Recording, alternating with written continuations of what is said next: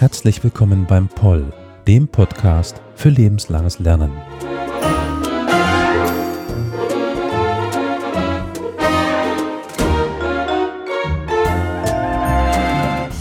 Heute zu einer kleinen Weihnachtsfolge, als kleines Special.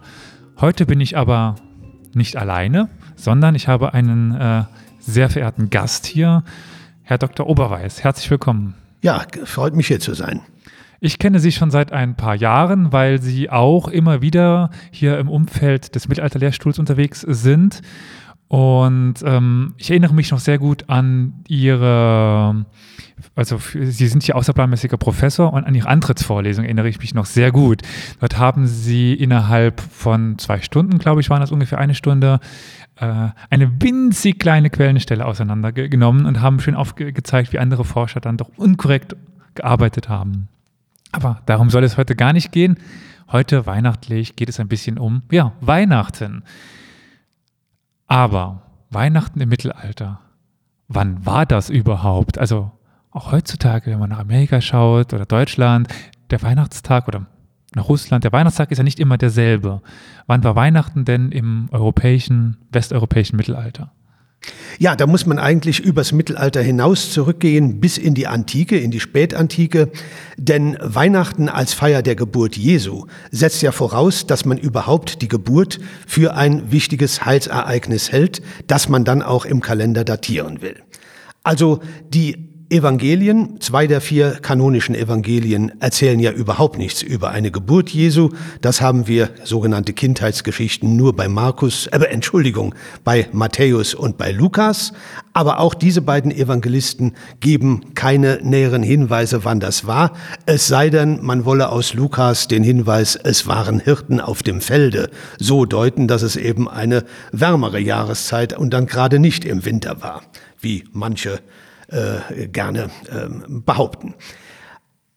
Die Entscheidung also, dass man erstens überhaupt das Geburtsfest Christi feiert, ist erst relativ spät gefallen und taucht eigentlich erst in den Quellen des vierten Jahrhunderts auf. Viel wichtiger war ja für die Christenheit von Anfang an die Tod und Auferstehung, diese Zusammenhänge, die in den Passionsberichten gewürdigt werden und äh, das christliche Osterfest, das war schon viel früher Gegenstand eines äh, teilweise erbitterten Ringens, denn auch dessen Terminierung war natürlich auch nicht von vornherein evident. Aber wie gesagt, erst in der späten Antike kommt dann eben auch der Gedanke auf, die Geburt Christi ist ein feierwürdiges Heilsereignis und da hat man dann wohl kaum den ernsthaften Versuch gemacht, aus den Evangelien einen plausiblen Geburtstermin zu bestimmen, sondern, und das ist auch typisch für den Umgang der Christenheit in dieser Zeit mit heidnischen Herausforderungen, sondern man hat ja, man könnte fast sagen, ganz dreist, ein bestehendes heidnisches Fest verdrängt und es zur Geburt Christi umgewidmet. Und dieses heidnische Fest, das ist die Feier des Gottes Sol Invictus, eines ja, eines sehr interessanten Kultes. Da müsste man natürlich einen Althistoriker befragen, der Ihnen da genauere Auskunft geben könnte. Aber dieser Kult eines unbesiegten Sonnengottes ist sicher auch ein Ausdruck der Sehnsucht der heidnischen Welt, eben diese klassischen olympischen Götter oder die kapitolinischen Götter Jupiter, Juno mit ihren ewigen Streitigkeiten und mit ihren allzu vielen Anthropomorphismen, den zu verdrängen zugunsten eines monotheistischen äh, Gottesbildes, ähm, eines Gottes, den man eben als den überragenden, alleinigen Gott verehrt hat. Und das war Sol Invictus, das war ein wichtiger Kult in der damaligen Zeit. Selbst ein so bedeutender Kaiser wie Konstantin der Große, der ja immerhin das Toleranzedikt für die Christen herausgegeben hat, hat lange diesem Kult angehangen. Also man sieht, das ist schon ein bemerkenswerter Rivale für die frühe Christenheit gewesen, dieser Sol Invictus. Und deshalb kann man es fast als einen Geniestreich verstehen, dass es den Christen in dieser Zeit gelungen ist, auf den Festtag des Sol Invictus eben auch das Geburtsfest Christi zu verlegen und damit den Christen auch mit diesem Tag einen wichtigen Festinhalt anzubieten. Aber zurück zu Sol Invictus, denn dass dessen Hauptfest am 25. Dezember gefeiert wurde, das ist evident. Sol Invictus heißt der unbesiegte Sonnengott. Und wann kann der Sonnengott seine Unbesiegbarkeit besser demonstrieren als an dem Tag des Jahres, an dem wir den kürzesten Sonnentag haben, nämlich am Tag der Wintersonnenwende, der im römischen Kalender am 8. vor den Kalenden des Januar lag und das ist umgerechnet der 25. Dezember. Also mit anderen Worten, als Fest des Sol Invictus hat die Wintersonnenwende ihre absolute Plausibilität, das Christentum erscheint in dieser Hinsicht eher als eine Art Drittbrettfahrer. Sie nutzen einfach einen feststehenden Termin im Kalender und hängen sich dann irgendwie dran, natürlich auch mit der Absicht, damit den Kult des Sol Invictus einzudämmen oder zu überwinden. So dürfte das also anfänglich gelaufen sein. Und wie gesagt, wir befinden uns im vierten Jahrhundert. Die haben ja schon ganz schön angedeutet, dass die Christen da sehr gut drin waren, Feierlichkeiten von anderen zu übernehmen und auch ähm, Traditionen und also wenn wir ja schon bei Weihnachten sind, was mir da einfällt, äh, der Tannenbaum ist ja auch eigentlich nichts per se christliches, sondern auch eine übernommene Tradition aus anderen Kulten. Also äh, ich denke, da könnten wir eine ganze Liste von führen, das ist aber zu weit führen würde. Ähm, aber Sie sagten jetzt schon 25. Dezember, also es ist, es ist fast schon so eine Glaubensstreitigkeit momentan. So Weihnachten ist ja in der aktuellen Wortwahl oft der 24. Abend. Ja, äh, Sie betonen schon das Wort Abend, was auch häufig falsch verstanden wird, äh, wenn Sie in einer mittelalterlichen Datierung beispielsweise den Ausdruck finden in einer mittelalterlichen Urkunde, gegeben am St. Niklaus Abend dann ist nicht der Abend des 6. Dezember gemeint, sondern das Wort Abend steht für den kompletten Vortag des heiligen Festes. Also in unserem Falle bei Nikolaus ist uns das ja noch vertraut, selbst im Kinderlied, bald ist Nikolaus Abend da. Damit ist gemeint der ganze 5. Dezember. Also damit ist nicht etwa äh, eine Tageszeit gemeint, wenn es schon dunkel ist, sondern das Wort verdankt sich eben auch der liturgischen Sprache, denn bei wichtigen Festen, das gilt für Weihnachten ebenso wie für eine ganze Reihe von heiligen Festen, feiert man auch den Vortag, die Vigilia, die Vigil. Also äh, im Grunde ein jüdischer Brauch und auch leicht plausibel zu machen, denn im Judentum beginnt bekanntlich der Tag am Abend. Nicht wie bei uns zur Mitternacht oder wie in vielen Kulturen mit Sonnenaufgang, mit Tagesanbruch, sondern er beginnt ja für uns am Vorabend. Nur würde das natürlich kein Jude so aussprechen, denn die Juden versammeln sich also in unserer Diktion am Freitagabend um den Anbruch des Sabbat zu begehen. Da ist es am schönsten greifbar. Also dieser jüdische Brauch aus einer anderen ähm, Vorstellung, wann ein Tag beginnt, führt dazu, dass der Vorabend eines Festes und ich wiederhole, Vorabend meint dann eben nicht nur äh, die Abendstunden, sondern den ganzen Tag, eben auch begangen wird. Und so wie ich gerade am Beispiel Niklaus Abend, den 5. Dezember markiert habe, so markiert Heiligabend den gesamten Vortag vor dem 25., ergo den 24., den Sie angesprochen haben. Oder ich könnte ein noch viel vertrauteres Beispiel nennen. Ja, nicht unbedingt hier im Saarland, aber in anderen Regionen Deutschlands ist der Samstag der Sonnabend. Also der ganze Tag vor dem Sonntag als Sonnabend quasi im übertragenen Sinne die Vigil des Sonntags. Es ist also vor allem eine Frage des Sprachgebrauchs, gar nicht so sehr eine Streitfrage um die Datierung. Aber ich denke für viele, mich eingeschlossen, auch immer so eine Erklärung dafür, weil ich nie den theoretischen Hintergrund wusste, warum jetzt die einen Weihnachten am 24. feiern, die anderen am 25. Einiges ist dann der Heiligabend und das andere ist dann tatsächlich die ja, Geburt Christi am 25.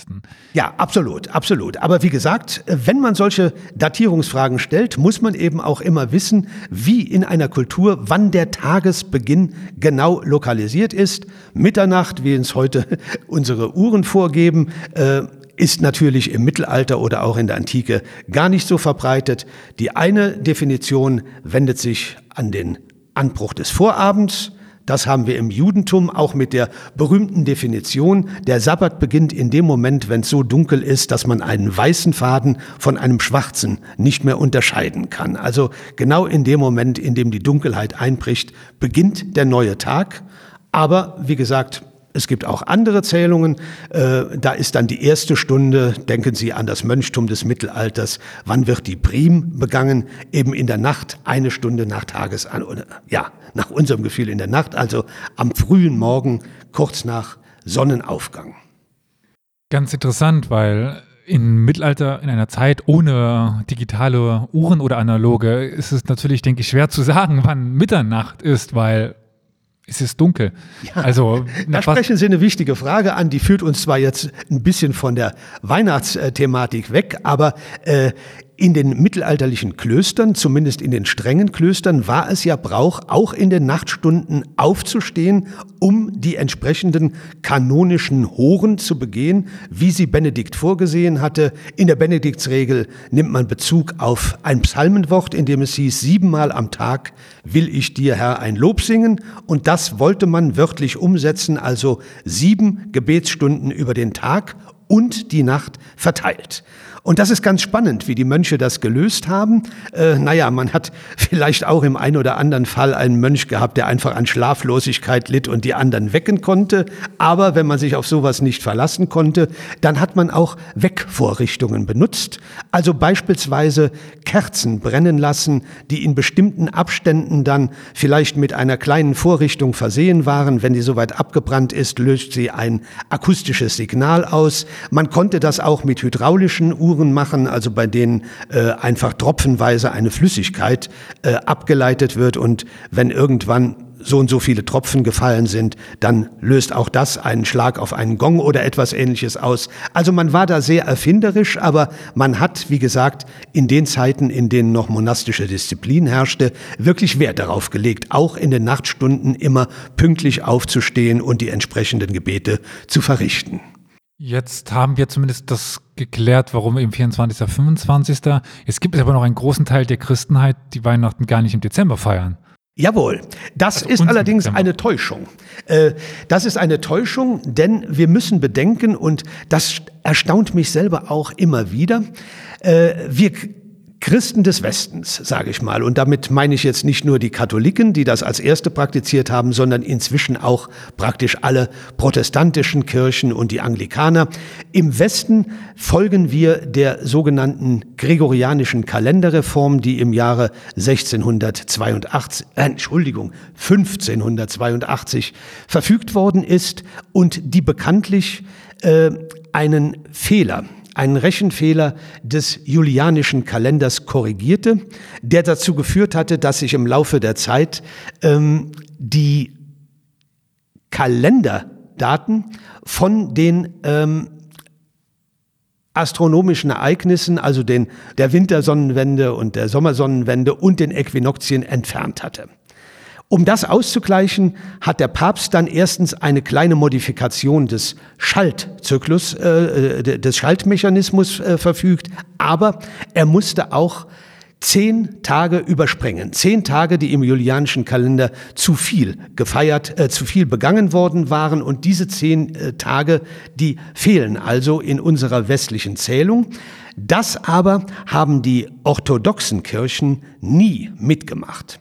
Und das führt dazu, dass eben in der orthodoxen Christenheit, und jetzt muss ich sagen, der Fehler ist inzwischen natürlich weiter angewachsen seit 1582, äh, denn es gibt inzwischen drei Schaltjahre, die im Westen eben nicht begangen wurden. Das sind die Jahre 1700, 1800 und 1900, also jeweils die vollen Jahrhunderte, die nicht durch vier teilbar sind. Das heißt, in der Zwischenheit, in der Zwischenzeit haben wir uns vom orthodoxen Kalender um ganze 13 Tage entfernt. Wenn also die orthodoxen Kirchen ihr Weihnachtsfest feiern, dann feiern sie nach subjektivem Empfinden, das heißt nach ihrem julianischen Kalender, nach wie vor am 25. Dezember. Nach unserem Kalender aber, nach dem gregorianisch reformierten Kalender, feiern sie 13 Tage später. Und wenn Sie das addieren, dann kommen Sie, glaube ich, naja, 25 plus 13, das wäre dann der 38. Dezember. Und wenn wir davon 31 abziehen, landen wir beim 7. Januar. Also wenn ich richtig gerechnet habe, feiern die Orthodoxen nach gregorianischer Datierung am 7. Januar. Aber wie gesagt, im orthodoxen liturgischen Kalender steht natürlich, heute ist Weihnachten am 25. Dezember. Also wir sehen, äh, es ist sehr viel mit Kalenden zu, äh, zu erklären. Was mir bei der gregorianischen Reform da immer noch einfällt, ist dieser Augsburger Kalenderstreit. Dieses herrliche Beispiel für das äh, Chaos, was dann passiert. Ich weiß nicht, ob Sie kurz was dazu sagen wollen oder sonst führe ich das ganz kurz aus, dass es in der Stadt Augsburg eben eine ähm, es müsste eine katholische Stadtverwaltung äh, gegeben haben und ein Großteil evangelische Bevölkerung. Und die katholische Stadtbef äh, Stadtverwaltung hat den, die Reform übernommen, die evangelische aber nicht. Und naja, es war eben heilig am äh, Sabbat oder am, was war das im Mittelalter? War das noch der Samstag zu der Zeit, wo man nicht gearbeitet hat? Oder war es schon? Das war der Sonntag. War schon der Sonntag, ja. Also der Sonntag, wo man nicht arbeiten ja. sollte, war eben nicht der Sonntag von beiden. Ja, ja, ja, natürlich, natürlich, und, weil sich auch die Wochentage dadurch verschieben. Äh, ja, in, äh, in diesem Falle in Augsburg ist das dann auf besonders engem Raum ausgefochten worden, aber Sie können sich denken, gerade das Saarland ist ja auch im Mittelalter, ja, in der frühen Neuzeit in einer gewissen territorialen Gemengelage. Dasselbe Problem stellt sich natürlich auch in nicht ganz so engen Zusammenhängen in Grenzregionen, wo auf der einen Seite der Grenze gregorianisch, auf der anderen julianisch gerechnet wird. Also man hat da natürlich Hilfsmittel gefunden gefunden und äh, für manche ist das irritierend, weil ja vor allem die protestantischen ähm, Lande äh, erst sehr zögerlich, hm. weil man einfach nicht dem Papst sich beugen wollte in dieser Sache, sehr zögerlich äh, den, die Kalenderreform durchgeführt haben. Und in der Zwischenzeit, und das reicht dann durchaus bis ins 18. Jahrhundert, hat man sich damit beholfen, quasi jedes Tagesdatum in einem Bruch darzustellen.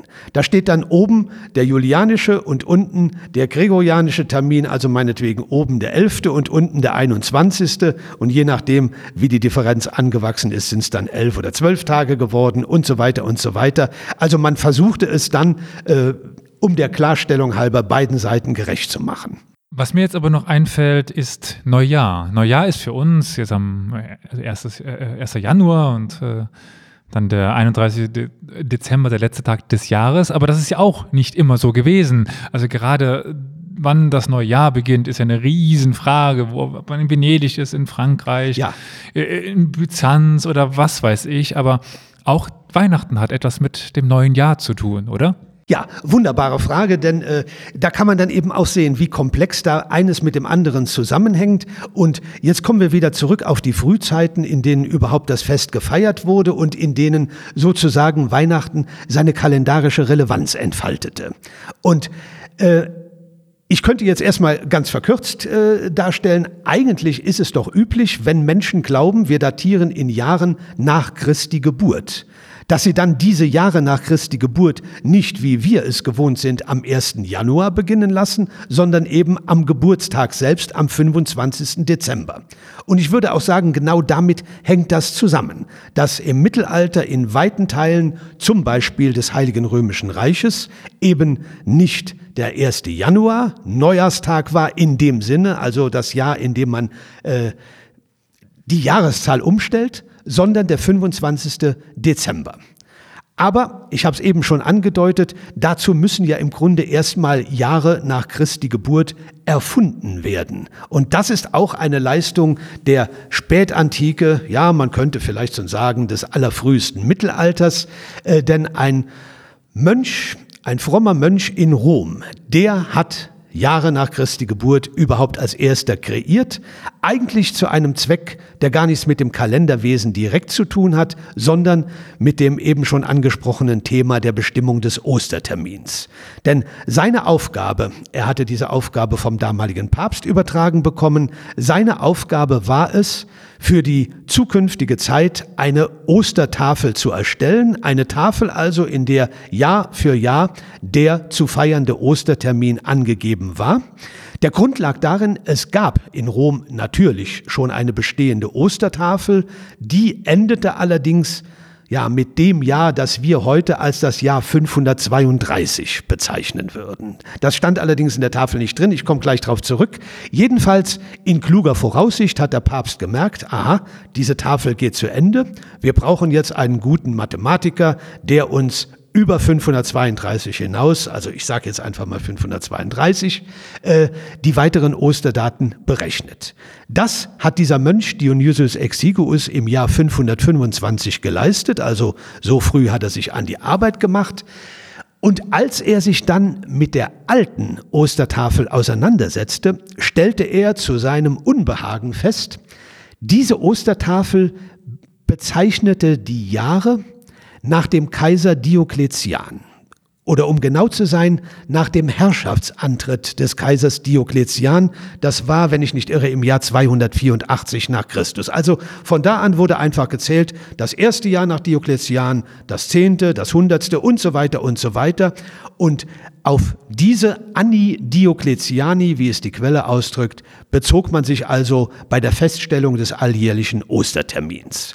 Nun wusste Dionysius Exiguus aber, dass ausgerechnet dieser Kaiser Diokletian ein besonders übler Christenverfolger war. Und so schreibt er dann in der Einleitung zu seinen neuen Ostertafeln, ich habe es bewusst verschmäht, das Andenken an einen so brutalen Verfolger zu pflegen und habe es stattdessen vorgezogen, Jahre nach Christi Geburt einzusetzen. Und mit dieser monumentalen Leistung ist er eigentlich zum Begründer unserer Zeitrechnung in diesem Sinne oder präziser gesagt zum Begründer der christlichen Ära geworden. Denn die Chronologen sprechen von einer Ära, wenn es einen fixen Termin gibt, von dem man an Jahre zählt. Es gab auch andere Ähren, die Weltära zum Beispiel, Jahre nach der Schöpfung der Welt und so weiter. Aber diese Ära ist tatsächlich eine Kreation des Dionysius Exiguus. Wir fragen uns zwar bis heute, wie er zu dem Jahr 1 gekommen ist, wie er das berechnet hat. Es stimmt hinten und vorn nicht mit den biblischen, mit den neutestamentlichen Aussagen zusammen, aber er hat diesen Entschluss gefasst, der dann im Laufe mehrerer Jahrhunderte, das wurde natürlich auch nicht überall sofort äh, adaptiert, äh, äh, sofort rezipiert, aber im Laufe der Jahrhunderte haben sich dann mehr und mehr eben auch die Chronisten daran gewöhnt, wie es die Ostertafel des Dionysius vorsah, ihre Jahre in ihren Weltchroniken, in ihren Annalen und so weiter und so weiter nach Christi Geburt zu datieren. So, und jetzt sind wir dann eben wieder bei Ihrer Ausgangsfrage angekommen. Wenn man gewohnt ist, im Kalender zu schreiben, wir befinden uns jetzt im Jahre, nach meinetwegen 1280 nach Christi Geburt, dann liegt ja nichts näher, als zu sagen, dieses Jahr beginnt am 25. Dezember und es endet am 24. Dezember. Denn im Grunde beruht ja auch unsere Jahreszählung, die mit dem 1. Januar beginnt, aus, äh, auf reiner Willkür. Julius Caesar hatte das damals im Rahmen seiner julianischen Kalenderreform so dekretiert und ich meine, der Grund ist der, dass damals in Rom am 1. Januar die Konsuln ihr Amt antraten. Also für die römische Republik hatte das durchaus seine Bedeutung, aber für das christliche Mittelalter spielte das ja keine große Rolle. Und so finden Sie auch im christlichen Mittelalter kaum jemanden, der das Jahr mit dem 1. Januar beginnen lässt. Man sagt in der Stadt Frankfurt, Frankfurt am Main sei das so praktiziert worden, aber schon daran sieht man ja, wie selten das war. Ich habe eben betont, in weiten Teilen des Heiligen Römischen Reiches äh, hat man den 25. Dezember ganz üblich als Jahresbeginn begangen und ja, da fällt mir ein, da sind wir dann doch wieder bei Weihnachten. Sie kennen ja sicher das wunderschöne Weihnachtslied von Martin Luther, vom Himmel hoch da komme ich her. Wie endet das? Das freuet sich der Engel Schar und wünschet euch ein neues Jahr. Das heißt, da ist unmittelbar mit Weihnachten der Gedanke an das neue Jahr verknüpft. Aber wenn wir bei diesem Thema sind, dann müssen wir natürlich einen gesonderten Blick auf das Saarland werfen. Das Saarland, das da ausschert und das Jahr nicht etwa am 25. Dezember beginnen lässt, sondern, man höre und staune, jetzt wird's richtig kompliziert, am 25. März. Immer? Immer am 25. März? Im Mittelalter, ja. ja. und zwar, das heißt eventuell, wenn Teile, ja gut, das Saarland im Mittelalter ist so, Ja, so ein ja. Thema für sich, aber sagen wir die Saarregion im Mittelalter, denn sie gehört ja zu allergrößten Teilen entweder zur Erzdiözese Trier oder zur Diözese Metz. Und in beiden Bistümern pflegt man den sogenannten Annunziationsstil. Und der ist eigentlich genauso interessant in seiner theologischen Herleitung, denn kluge Köpfe, äh, dazu muss ich noch sagen, wenn ich eben erwähnt habe, natürlich finden Sie in mittelalterlichen Urkunden den Ausdruck gegeben im Jahr nach Christi Geburt und so weiter und so weiter. Sie finden aber vielleicht noch häufiger den Ausdruck gegeben im Jahr der Inkarnation Gottes. Und Fleischwerdung. Fleischwerdung, genau. Und bei Fleischwerdung kann man ja streiten. Ist das wirklich der Moment, in dem das Kind in der Krippe liegt, mal mythologisch gesprochen, oder ist das nicht eher der Moment der Empfängnis im Mutterleib? Schon in diesem Moment ist ja sozusagen das göttliche Wort, johannäisch gesprochen, in der Welt angekommen. Und nach dieser Logik feiert man also nicht am 25. März, sondern neun Monate früher, am 5, äh, Entschuldigung, nicht am 25. Dezember, sondern neun Monate vorher bei dem Beginn der Schwangerschaft, ganz profan gesprochen, äh, Mariens. Und der 25. März ist auch wieder ein idealer Termin, denn das ist ja bekanntlich der Frühlingstermin, jedenfalls der tradierte römische Frühlingstermin, der achte vor den Kalenden des April. Und so hat man eben auch dieses wichtige Datum im Kalender besetzt. Und ich sage nochmal, nach dieser Logik, wann hat sich das Wort Gottes, wann hat sich der Sohn Gottes unter den Menschen inkarniert, kann man eben auch sagen, eigentlich beginnt das Jahr am 25. März mit diesem speziellen Heilsereignis. Und ohnehin ist der 25. März im Kalender ein Hochfest als Mariä Verkündigung. Was ich dann noch verwirrend immer fand, was es dann noch schwierig macht, ist, wenn es nicht nach äh, dem, ähm, der Fleischwerdung oder nach ähm, der Geburt, sondern nach Ostern datiert wird. Also ein Datum, was sowieso hin und her wandert, wo, wofür man ja Tafel braucht, um es zu berechnen, soll dann, also ja, ich glaube, das war dann schon ein bisschen komplizierter, oder? Das war sehr kompliziert und das ist eine Spezialität, die vor allem in Frankreich und angrenzenden Territorien praktiziert worden ist. Und Sie haben vollkommen recht, das hat eine ganze Reihe schwerwiegender Konsequenzen, mit denen dann eben auch die Kanzleien, die datieren mussten, nicht so ohne weiteres zurechtkamen. Erstens, wie Sie schon gesagt haben, der Ostertermin wechselt jedes Jahr. Das kann dazu führen, wenn wir im Jahr X einen sehr frühen Ostertermin haben und im Jahr Y, äh, nein, X, äh, doch im Jahr X einen frühen und im Jahr X plus 1 einen erheblich späteren, dann kann das Jahr statt 365 Tagen 380 oder mehr dauern. Und im umgekehrten Fall eben auch ein verkürztes Jahr von nur 340 Tagen haben. Und das wiederum führt dazu, in bestimmten Jahren werden dann einzelne, auch bedeutende Heiligenfeste doppelt begangen. Einmal im frühen Termin und einmal im späten Termin, beidem einmal nach dem vorhergehenden Osterfest und das zweite Mal knapp vor dem neuen Osterfest, bevor dann ein neues Jahr beginnt. Äh, Aber da hat man dann tatsächlich auch in den Datierungsbräuchen des Frankreichs eine Lösung gefunden, indem man dann gesagt hat, an dem früheren Fest des Heiligen, und dann wird der Heilige natürlich eingesetzt, oder an dem späteren Fest. Also für uns sehr irritierend, aber eine logische Konsequenz aus dem, was Sie sagen. Aber ich möchte noch etwas hinzufügen, so fremd uns dieser Brauch heute erscheinen mag. Wir haben selbst noch ein Relikt in den Kirchen, das uns daran erinnert. Und zwar die Osterkerzen. Wenn Sie sich eine Osterkerze anschauen, dann stellen Sie immer fest, da ist ja meistens dann äh, mit Wachs ein rotes Kreuz gezeichnet und in den Quadranten des Kreuzes steht die aktuelle Jahreszahl. Meistens macht man sich keine großen Gedanken darüber, warum wird dann Ostern jetzt die Kerze mit der Jahreszahl, ja, im Moment, also blicken wir aufs nächste Jahr, 2022 aufgestellt. Aber bis Ostern steht in unseren Kirchen noch die alte Osterkerze, die scheinbar das veraltete Datum 2021 trägt. Aber wenn Sie das auf diesen Brauch mit Ostern, das Jahr zu, zu beginnen, beziehen, dann entfaltet das eine Logik.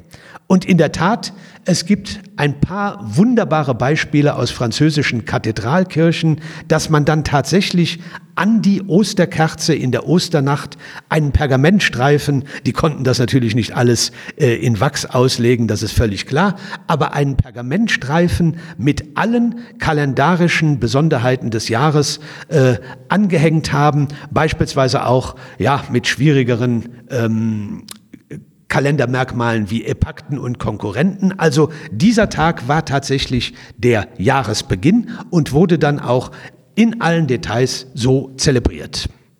Wir sehen also, Weihnachten sind nur zwei Tage, Neujahr können dann schon mehr Tage sein und äh, wir lassen jetzt noch ein paar mm, äh, Datierungen weg, also wenn es dann auch in Richtung der Byzantiner und des orthodoxen Christentums ja, geht. Ja, zwar auch sehr interessant, aber... Genau. Äh, kommen wir vielleicht ein bisschen wieder zur Weihnachtsgeschichte zurück, zu, zu Weihnachten. Um Weihnachten herum sind ja einige inter, äh, interessante Dinge passiert, jetzt unabhängig davon, was im Jahr nicht null, sondern eins oder halt vor eins oder ich glaube acht Jahre, sechs Jahre, wie viel hat er sich äh, verrechnet? Ja, man denkt meistens äh, bis zu sieben Jahre. Mhm. Das hängt damit zusammen, dass Herodes, äh, der böse König Herodes, dass er vier vor Christus gestorben ist. Und wenn man dann rechnet, Jesus selber müsste beim Tod des Herodes schon mindestens zwei Jahre alt gewesen sein, kommt man auf sechs bis sieben vor Christus. Also auf jeden Fall muss da Dionysius Exiguus sich gründlich verhauen haben. Passiert dem besten Mathematiker. Aber es gibt ja ganz interessante Geschichten, die im Mittelalter um dieses ähm, ja, Weihnachtsereignis passiert sind. Sie haben jetzt im Vorgespräch mir schon eine interessante Geschichte so ein bisschen angeteasert, ein bisschen mir Geschmack drauf gemacht. Aber vielleicht erzählen Sie diese Geschichte jetzt noch einmal hier in diesem Rahmen. Ja, es gibt mehrere Geschichten und ich kann nicht mal sagen, welches meine Lieblingsgeschichte ist, aber ich denke natürlich immer gern, weil ich auch äh, ein Faible fürs Ordenswesen des Mittelalters habe, an eine große Geste des heiligen Franz von Assisi, dem äh, nachgesagt wird, dass er eigentlich die erste Weihnachtskrippe aufgestellt hat. Und das ist ein interessanter Vorgang, weil man daran auch wieder sieht, dass Franz von Assisi nicht etwa dieser sentimentale Mensch ist, der so eine Frömmelei gepflegt hat, denn diese Weihnachtskrippe, die ist nicht einfach sentimentale Erinnerung. Er hat die aufgestellt in einer real existierenden Scheune oder einem Stall und zwar mit echten Menschen, mit einfachen Menschen vom Lande, um damit eben auch das Armutsideal zu zelebrieren. Das wissen wir. Also das soll die erste Weihnachtskrippe gewesen sein. Eine, die ganz bewusst ganz schlichte Menschen aus der Umgebung als Josef, als Maria, als Hirten auf dem Felde und so weiter einbezogen hat. Äh, die Krippe selbst hat er meines Wissens leer gelassen. Also die unsichtbare Präsenz Christi soll damit natürlich auch angedeutet werden. Also es ist eine sehr bewegende und sicher auch glaubwürdige glaubwürdige Geschichte und eine, die uns eben wieder Franz, so wie wir ihn kennen, als den radikalen Vertreter des Armutsideals und einen, der eben auch bei den armen und einfachen Menschen war, äh, widerspiegelt. Und wenn Sie mir gestatten, mit einem Schmunzeln noch eine weitere Konsequenz äh, dieser Begebenheit mitzuteilen, äh, was die wenigsten wahrscheinlich wissen, dieser Krippendarstellung des Franz von Assisi verdanken wir auch die Schutzpatronin des Fernsehens. Denn Sie wissen vielleicht, Franz hatte eine glühende Verehrerin und Anhängerin, die heilige Clara oder italienisch gesprochen die heilige Chiara, eine junge Frau, die sehr kränkelnd war, sicher auch wegen ihrer radikalen Askese. Und sie konnte just bei dieser Krippenfeier nicht dabei sein, weil sie wieder mal krank in ihrer Zelle lag. Und wie es die Wundergeschichten so wissen wollen, soll an der Wand ihrer kargen Zelle in Live-Übertragung sozusagen die ganze Begebenheit, die ganze Krippenfeier des heiligen Franz äh, wiedergegeben worden sein. Und das hat dann in der Mitte des vorigen Jahrhunderts Papst Pius XII. zum Anlass genommen, die heilige Chiara zur Schutzpatronin der Television zu erklären, wo wir ihm sicher nur zustimmen können. Interessant. Äh, Franz, von, äh, Franz von Assisi ist mir bisher als jemand, der eher im Orient unterwegs ist, vor allen Dingen im äh, Umfeld von den Kreuzzügen über den Weg gelaufen, wo es ja auch diese interessante, sage ich mal, Geschichte gibt, mehr oder weniger belegt, dass er eben über die glühenden Kohlen vor dem Sultan von Ägypten gelaufen sei. Aber die Geschichte, die Sie eigentlich gerade eben erzählt hatten, handelt auch von, von Kindern. Und ähm, von Bischöfen. Vielleicht aber ich ja, schon ja gerne. Ja, ja, ja, ja. Das geht in eine etwas andere Richtung, äh, bringt uns aber auch das Mittelalter von seiner menschlichen Seite näher. Vielleicht hole ich zunächst noch ein klein bisschen weiter aus. Äh, wir haben ja eben schon drüber gesprochen, dass in den Anfängen natürlich Ostern und der gesamte Osterfestkreis viel wichtiger für die Christenheit und für das Erlösungsbewusstsein der Christen war als der Weihnachtszyklus. Und so ist es im Grunde bis heute geblieben. Im christlichen Festkalender dominiert Ostern alles. Äh, Sie wissen also, wenn man weiß, wann Ostern ist, dann weiß man auch, wann Pfingsten, 50 Tage später und so weiter und so weiter. Also nach hinten raus ist Ostern immer maßgeblich für alle Sonntage des Kirchenjahres, aber auch rückwärts ähm, bestimmt natürlich der Ostertermin den Beginn der Fastenzeit, damit auch die Fastnachtstage und so weiter und so weiter. Also Sie sehen, dass der größte Teil des Kirchenjahres ist durch Ostern dominiert. Aber Weihnachten hat auch einen, wenn auch kleineren Weihnachtsfestkreis konstituiert, der auch mit wichtigen Heilstatsachen aus dem Neuen Testament zusammenhängt. Da spielt dann lustigerweise der 1. Januar doch wieder eine interessante Rolle. Bei Lukas heißt es ganz lapidar, als acht Tage um waren, da ward das Kind beschnitten. Das heißt, acht Tage nach Weihnachten 1. Januar wird die Beschneidung des Herrn gefeiert. Deshalb nennt man auch diesen Stil kalendarisch, wenn man den Kalender, das Kalenderjahr mit dem 1. Januar beginnt, den Zirkumzisionsstil, wörtlich den Beschneidungsstil. Und was viele ebenfalls nicht wissen, wenn sie sich nicht mit jüdischem Brauchtum auskennen, eine jüdische Frau wird durch die Geburt eines Kindes unrein. Das wird im Buch Levitikus beschrieben. Wenn sie einen Jungen gebiert, wird sie 40 Tage unrein und muss sich danach einem Reinigungsritual voll, äh, unterziehen. Bei einem Mädchen sind es sogar 80 Tage, aber gut, Jesus war ja ein Junge. Und das heißt, 40 Tage nach Weihnachten, Sie können es nachrechnen, da kommen Sie auf den 2. Februar wird das bedeutende Fest Mariä Reinigung begangen, als Maria in den Tempel ging, um sich diesem Reinigungs, diesem jüdischen Reinigungsritual zu unterziehen. Äh, wir nennen das Fest meistens Mariä Lichtmess, weil es auch mit einer Kerzenweihe verbunden ist. Aber wie gesagt, der eigentliche Festinhalt ist Mariä Reinigung und das ist dann auch immer formal der Schluss des Weihnachtszyklus gewesen. Also meine Eltern haben noch berichtet, naja, damals wurde die gute Stube auch nicht so geheizt. Am 2. Februar wurde der geschmückte Tannenbaum abgebaut und aus der Stube entfernt. Bis dahin hat er durchgehalten, weil für das volkstümliche Empfinden dann erst der Weihnachtsfestkreis endet. Ja, also wenn wir resümieren, auch Weihnachten hat so seinen kleinen Festkreis um sich geschart. Ich habe jetzt gesprochen von der Beschneidung des Herrn, 1. Januar. Man könnte natürlich auch noch das Fest der Heiligen Drei Könige nennen, obwohl das ja eigentlich auch ein Ideenfest war. Die Epiphanie, die Erscheinung des Herrn in der Welt, äh, aber dann eben volkstümlich sehr stark mit dem Besuch der angeblichen Heiligen Drei Könige verknüpft, äh, die ja auch erst so richtig populär wurden, nachdem Reinhard von Dassel sie aus Mailand entführt hatte und in Köln die angeblichen Reliquien äh, auf dem Hochaltar deponiert hatte. Ja, äh, und wie gesagt, Maria Reinigung. Jetzt habe ich aber ein sehr tragisches Fest in diesem Kontext noch vergessen, das auch sehr bald nach Weihnachten gefeiert wird, und zwar am 28. Dezember. Ein Fest, das im mittelalterlichen Brauchtum erstaunlich große Bedeutung hatte. Es ist das Fest, wie wir heute sagen, der unschuldigen Kinder. Und an diesem Tag wird also des herodianischen Kindermordes gedacht, wo angeblich eben die Kinder von Bethlehem niedergemetzelt wurden, die Babys und die Säuglinge bis zum Alter von zwei Jahren, weil man glaubte, auf diese Weise den neuen König der Juden, also den verkündeten Messias, äh, ihm den Garaus machen zu können. Natürlich eine Legendenbildung, aber durch das Matthäusevangelium als für das ganze Mittelalter als eine reale Begebenheit genommen. Und das Interessante ist jetzt, man könnte sagen, scheußlicher Verbrecher und furchtbar für die Kinder und die äh, Angehörigen, aber die Kirche hat aus diesen unschuldigen Kindern die ersten Märtyrer Jesu gemacht, weil sie ja nach kirchlicher Anschauung für Jesus als Glaubenszeugen sozusagen gestorben sind, ohne es selbst zu wissen. Also es ist eine etwas dubiose Begründung, aber die Grausamkeit der Tat und auch diese Errettung Jesu, der ja rechtzeitig durch einen Engel gewarnt wurde, beziehungsweise sein Vater wurde gewarnt und der rechtzeitig dann nach Ägypten entkommen ist, das hat die Fantasie der Menschen viel beflügelt. Wir sehen das auch in der Buchmalerei, wenn dann eben gerade diese blutige Szene oft äh, schon im frühen Mittelalter sehr drastisch wiedergegeben wird, dass das eben die Menschen und auch das Mitgefühl der Menschen mobilisierte.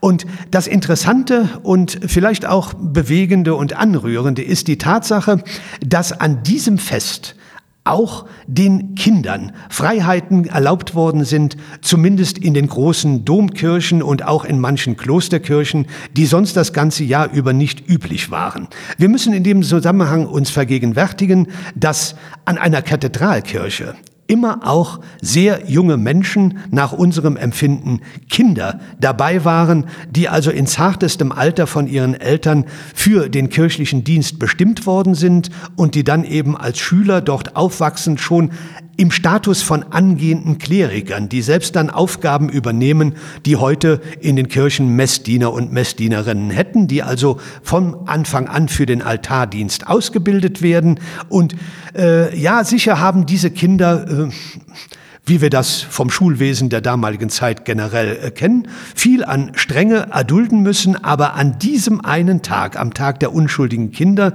hat man ihnen dann doch äh, besondere Freiheiten erlaubt. Wir wissen von einigen, vor allem französischen Kathedralkirchen, dass an diesem Tage einer der jüngsten der Mini-Kleriker, wenn ich mal so sagen darf, zum Kinderbischof erhoben wurde. Man hat ihm dann eben auch eine Pseudomitra aufgesetzt, man hat ihm einen Bischofsstab in die Hand gedrückt und dann durfte er sozusagen einem äh, Pseudo-Ritual präsidieren. Dann wurden auch manchmal relativ lockere Lieder gesungen. Also es ist kein wirklich christliches Offizium, das da begangen wird, aber der christliche Festinhalt bleibt zumindest im Hintergrund erhalten. Aber es ist vor allem dann doch das Anliegen der Zeit gewesen, dass die Kinder sich als Kinder zelebrieren dürfen. Für mich immer ein interessantes Gegenbeispiel gegen die klassische These, die vor allem durch den französischen Forscher Ariès aufgebracht wurde, dass man eigentlich im Mittelalter keinen Begriff von Kindheit hatte, hatte, sondern dass man die Kinder wie junge Erwachsene behandelt. Es ist vielleicht keine echte Widerlegung, denn ich sagte schon, im normalen alltäglichen, ähm, in der alltäglichen liturgischen Praxis waren diese Kinder sicher auch streng eingebunden wie ihre erwachsenen äh, Kollegen ebenso. Aber dass man ihnen doch einmal im Jahr so die Zügel schießen lässt und ihnen Freiheiten erlaubt, das deutet eben doch an, dass man die Kindheit als eine eigene äh, Entwicklungszeit des Menschen wahrgenommen hat und dass man sie wenigstens in bescheidenen Maßen auch durch solche Gesten bedient hat. Dann würde ich sagen, nach diesen beiden interessanten Geschichten und den interessanten Ausführungen zu Weihnachten, zu Weihnachtstag, zu Weihnachtsabend und zum Neujahr, zum neuen Jahr, wann es denn jetzt ist, würde ich darauf schließen, dass wir nur noch ein ja, fröhliches Weihnachtsfest wünschen können und dann einen ja, guten Rutsch und ja. ein gutes neues Jahr. Guter Übergang, dem schließe ich mich gerne an. Dankeschön. Und vielen Dank Ihnen.